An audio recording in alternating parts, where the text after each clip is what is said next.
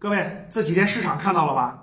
市场上整体大多数公司都是下跌的啊，三千多个公司下跌，真正上涨的是不多的，而且应验了我说的话吧。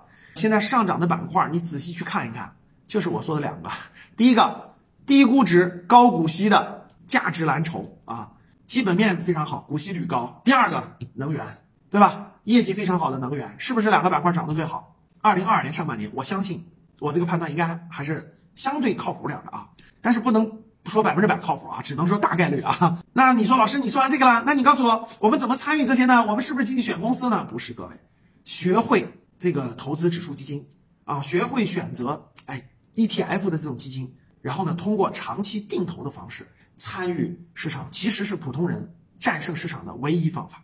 所以不要想着哎哎我说了什么了，然后别的财经主播学了什么了，然后你就去买，其实你买了最后也是亏钱，真是这样的。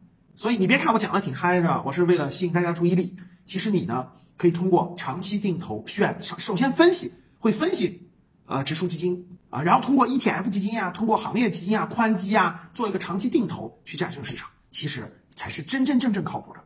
嗯，不要炒股，不要直接碰股票。嗯，这是我给大家最好的建议。你听懂了吗？